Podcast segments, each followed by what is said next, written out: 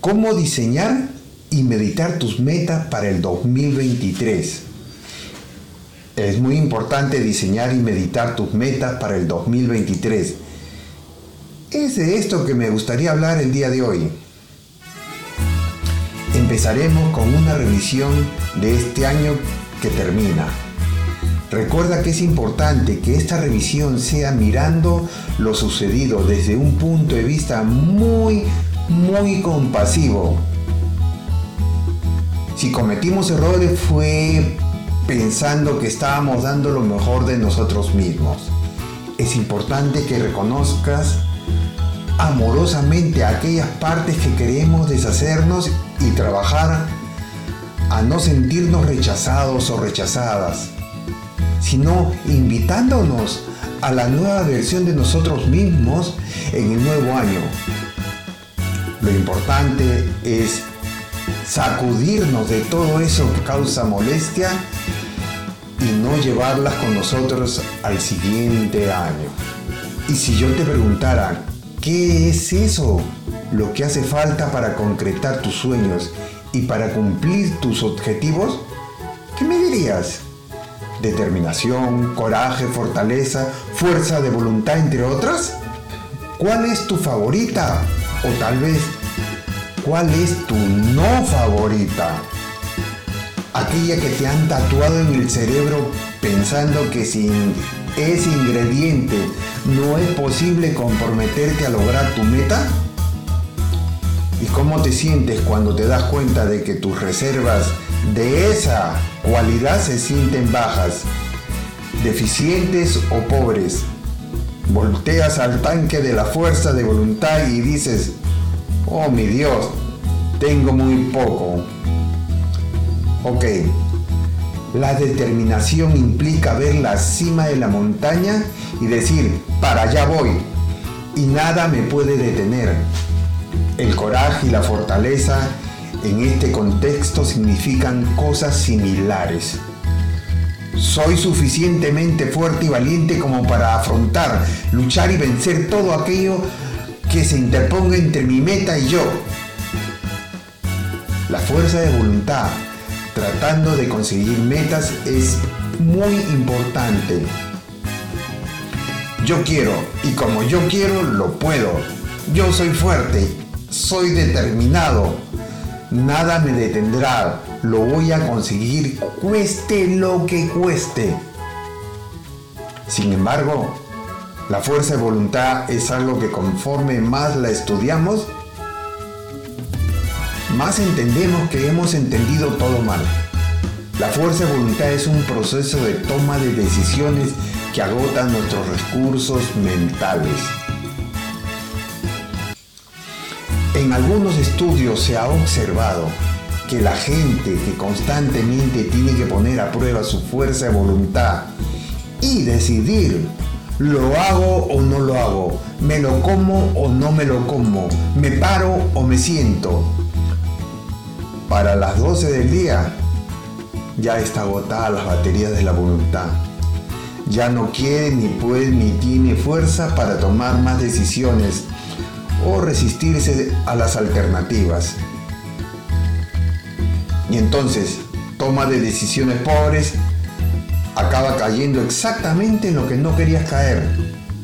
No por elección libre, sino por cansancio, como, ok, ya hagan lo que quieran.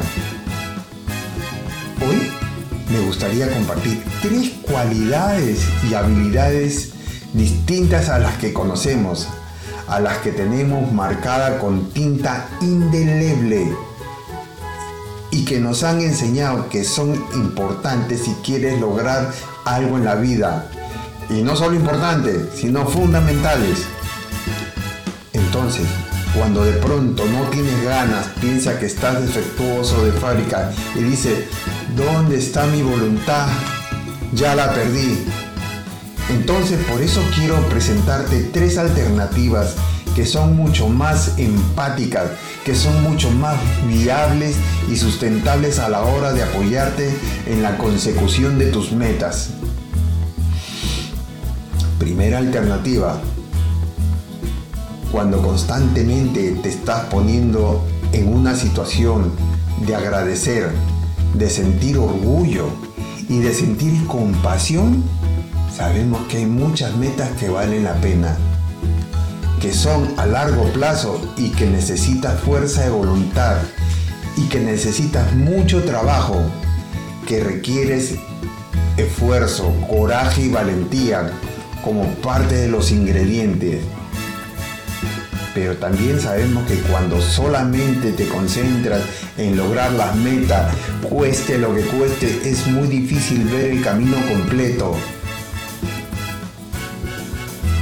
Cuando practicas también estos estados emocionales y no solamente te esfuerces en hasta el límite de empujarte y medio matarte para lograr lo que deseas, puedes ver y puedes sentir tangiblemente las consecuencias positivas de tus acciones de manera observable casi inmediatas. Puedes ver causa y consecuencia del alcance de tus esfuerzos y eso te motiva para seguir trabajando por esas metas. Los estados emocionales que te quiero compartir son gratitud, compasión y orgullo. Estas emociones tienen ventajas sobre la fuerza de voluntad, la determinación, el coraje. Una es que su impacto no disminuye a pesar del uso repetitivo.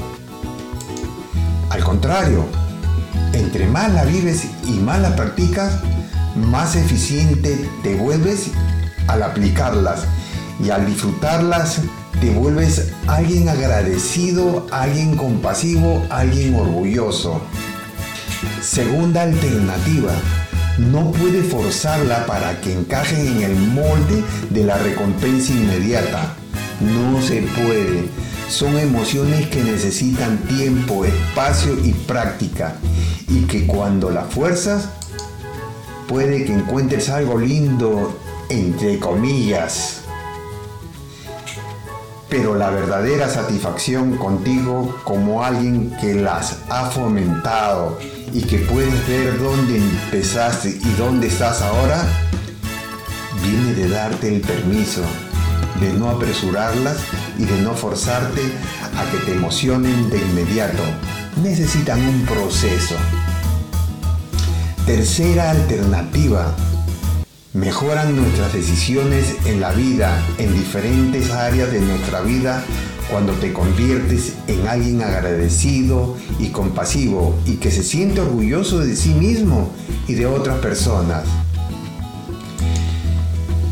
Esa identidad es algo que llevas contigo a todas partes si eres genuinamente un embajador de estas emociones. No puedes serlo contigo y no serlo con otra persona.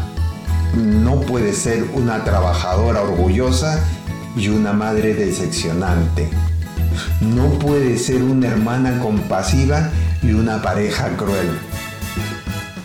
La belleza de fomentar emociones que te transforman y que nutren tu identidad es que te llevas esas cualidades a todos los lugares donde te desenvuelves se convierten en otra capa de ti y a partir de ella empiezan a ejecutar, empiezan a pensar, a sentir y a trabajar para conseguir tus metas.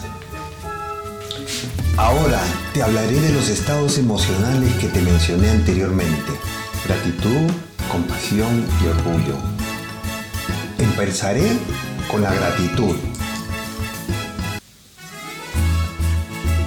Diversas investigaciones, en particular del ámbito de la denominada psicología positiva, se han llevado a cabo con el fin de determinar si realmente existe una relación entre la gratitud y la calidad de vida.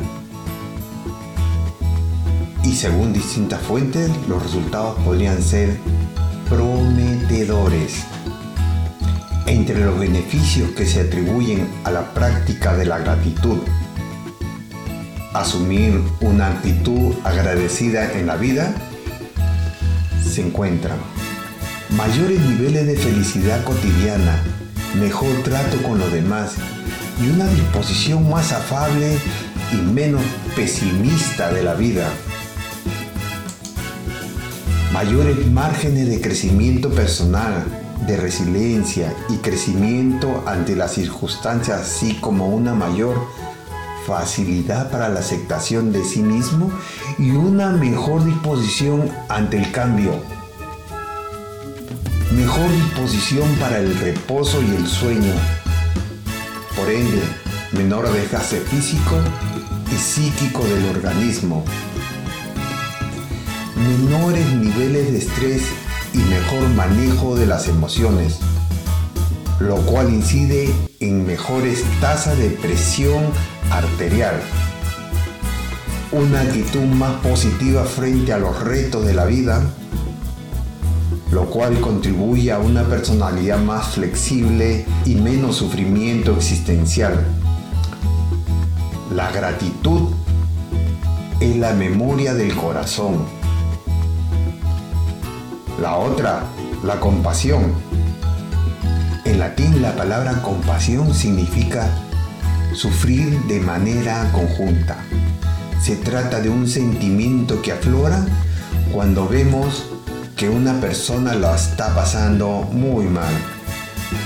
Asimismo también nos incita a ayudar a esa persona para intentar paliar su sufrimiento. Incluso podríamos hablar de que es una capacidad para em-, empatizar con el sufrimiento de otros, aunque la compasión va más allá de la empatía. Por ello, es necesario diferenciar la empatía de la compasión. En ambos nos identificamos con el sentimiento de los demás, pero en la compasión además existe la intencionalidad de poner fin al sufrimiento del otro. La compasión es un valor necesario para ser persona sensible. En definitiva, nos hace mejorar como persona. Es necesario, por lo tanto, desarrollar este sentimiento e inculcárselo a otra persona, como por ejemplo a los más pequeños de la casa. Por último, el orgullo ¿Por qué es tan importante sentirse orgulloso de uno mismo? Sentirse orgulloso de uno mismo no significa desarrollar una personalidad narcisista o vanidosa. No, tampoco implica menospreciar a las otras personas, ni colocarse en una posición superior con respecto a ellos. Por el contrario, Estar a gusto con quienes somos nos permite establecer relaciones más sanas con los demás, pero además nos aporta otro beneficio. Cuando te sientes orgulloso de ti mismo, no necesitas que los demás acompañen necesariamente ese orgullo. Esto siempre resulta agradable, pero en última instancia no dependerás de la, de la aprobación ajena. Esto te permite escoger libremente tu camino de vida y no abandonar tus necesidades y deseos para complacer a otros. Si te sientes orgulloso de ti mismo, no permites ni toleras agresiones ni falta de respeto hacia tu persona. El orgullo personal está muy relacionado con la autoestima. Así, cuando conoces tu valor, te resulta mucho más sencillo establecer límites y perder el miedo al rechazo o al abandono. El orgullo personal motiva a las personas a perseverar incluso cuando anticipan obstáculos. Aquellos que verdaderamente están satisfechos de quienes son aceptan un estado de plenitud interior que nunca podrán provenir de afuera ni todos los halagos ni todo el amor del mundo pueden llenar el vacío de quien no se siente a gusto consigo mismo. ¿Cómo lograr sentirse orgulloso de uno mismo? Algunas personas, por la educación recibida en la infancia, son capaces de sentirse orgullosos, orgullosa de sí mismo o de sí mismas de forma natural.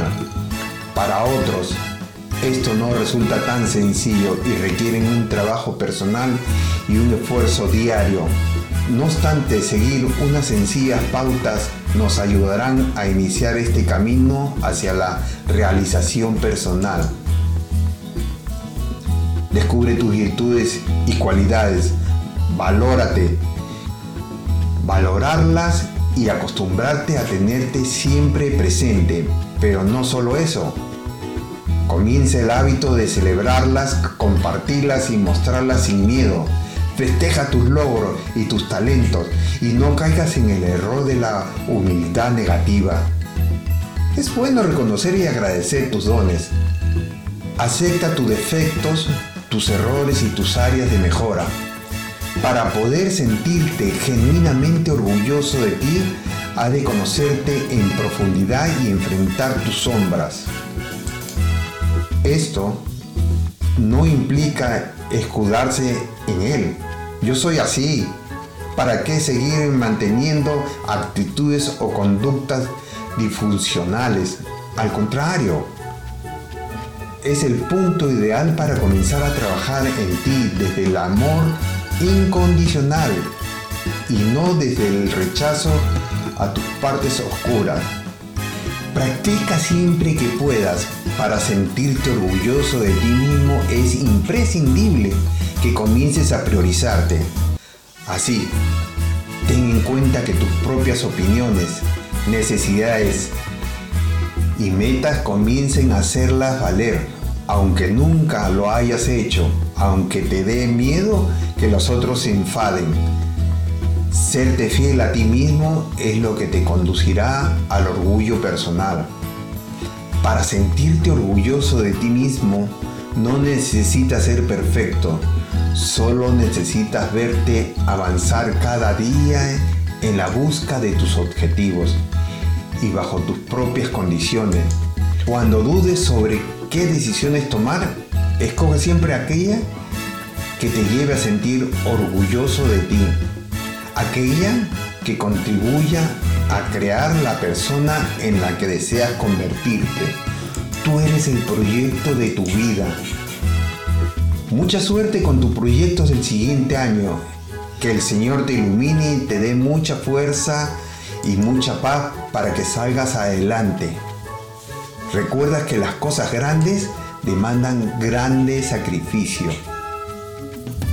Otra cosa, déjanos un dedito arriba, suscríbete al canal de Sentimiento. Tus comentarios son muy importantes para nosotros. Chao y bendiciones. Feliz año.